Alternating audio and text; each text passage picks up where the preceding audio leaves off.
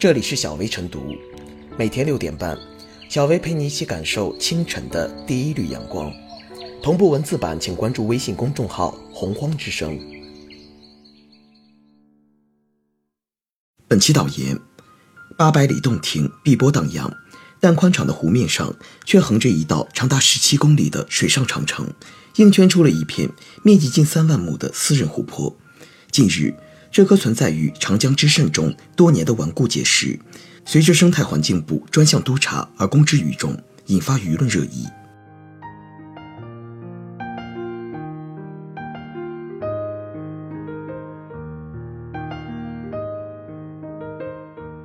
洞庭湖里圈出三万亩私家湖，十三年违建背后，谁在尸位素餐？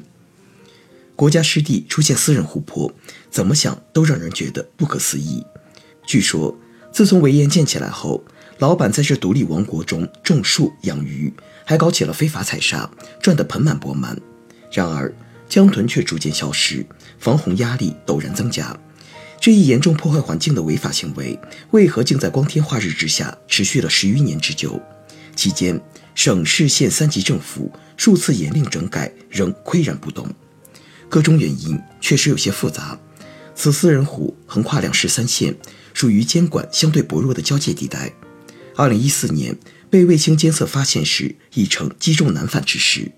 面对数千万元的拆除费用，违法圈湖者非但不主动拆除，反倒向政府索要拆迁补偿，还振振有词：“我长达十三年违法，陆续投入了近两亿元，你们怎么才发现？”老问题久拖不决。就在各方推诿扯皮之时，督查组的介入好似一柄利剑，直接斩断了这团乱麻。在督查开展后，当地迅速组织多台工程机械以及大型船舶。表态会在三天之内整改到位。由此可见，问题再复杂、再纠结，说穿了也不过是个借口，掩盖的还是当地执法部门不敢硬碰，想绕着问题走的侥幸心理。比如，监管力量明知眼皮底下有违法行为，不去雷厉风行的制止，反而任由违规主体讨价还价，明显不能过关的整改，却经上面同意，使得基层干部有理由，反正这是通过了验收的。监管力量不动真格，执法力量得过且过，以致问题越拖越大，最终造成对生态环境旷日持久的破坏，这实在值得深思。环境保护关乎国计民生，是各级政府必须坚持完成的任务之一，但在现实中，往往遇到整改不严、徇私包庇的问题。要淘汰一批落后产能，又担心减少就业，就想着缓一缓。想关停几家污染企业，却害怕少了税收，就故意放一放。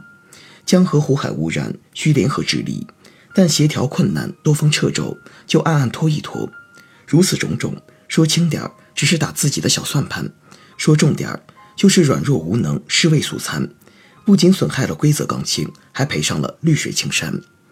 无论环保整治还是城市管理，利益瓜葛往往盘根错节，啃硬骨头穿越荆棘道。肯定需要勇气和决心，进还是退，负责还是推诿，管理者应该多想想自己为官一任的初心是什么，职责是什么。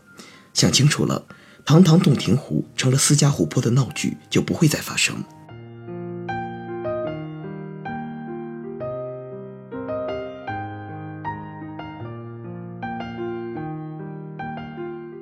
洞庭湖中私人湖难拆，真正的利益纠葛是什么？有着“长江之肾”之称的洞庭湖中，居然有一片法外私人湖泊，这确实堪称一大奇观。它不仅有损湖区的完整性，也对湖区生态保护、蓄洪功能带来显而易见的威胁。这样一个独立王国存在十余年，当地省市县三级政府却未能彻底整治，其原因显然耐人寻味。擅自在湖区放牧、捕捞、取土、取水、排污，是被明令禁止的。当地政府和相关部门也曾下达了整改和拆除方案，如2015年，因其违反防洪法，湖南省水利厅多次要求当地水利部门采取措施。2016年，沅江市出台《沅江市拆除洞庭湖矮围网围专项行动实施方案》。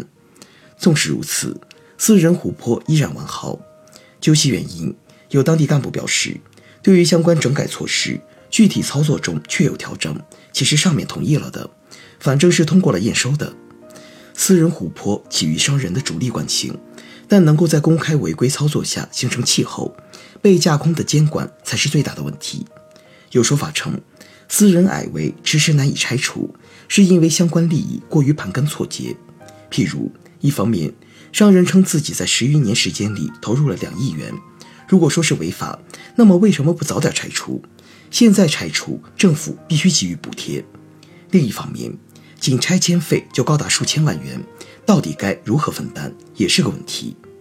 由此看来，明明所有人都知道私人湖泊系违规该拆，但确实是败在了利益面前。在整体上，拿利益原因来解释私人湖泊的迟迟难以拆除是说得通的，但具体看，这却可能是一个似是而非的解释，因为在拆除时。固然可以说各方由于成本分担、利益难以协调而退避三舍，但是谁同意了整改可以调整？又是谁对明显不过关的整改下达了通过验收的指令？是从何时开始，违规主体可以与监管力量讨价还价了？显然，公共湿地变成了私家湖泊，相关拆除措施难以落地，是不是隐含着某种公共权力的徇私与包庇？这恐怕才是症结所在，也是真正的利益纠葛所在。这片私人湖泊的神奇经历，很容易让人联想到今年年初媒体曝光的洞庭湖核心保护区三百万根欧美黑杨被砍伐事件。同样是对生态环境形成巨大威胁，同样是多年难以纠偏，同样也是等到环保督察组介入才能有实质性改变。如此多巧合的背后，是不是蕴含着某种共同的行政生态？对此，不能不有所深思，采取有针对性的措施。根据最新情况，在生态环境部组成的督察组开展专项督查后，当地政府已经迅速采取措施进行整改。面对如此严重的、长达十多年的违规问题，上级部门出手才出现转机，这样的纠偏路径是不是成本太高了？上级部门一出手，整改就能到位，一方面说明有些问题操作起来其实没那么难。关键还是责任落实未到位，给某些责任者留下了太大的侥幸和虚与委蛇的空间。另一方面，也证明净化环境生态，先得重塑行政生态、权力生态。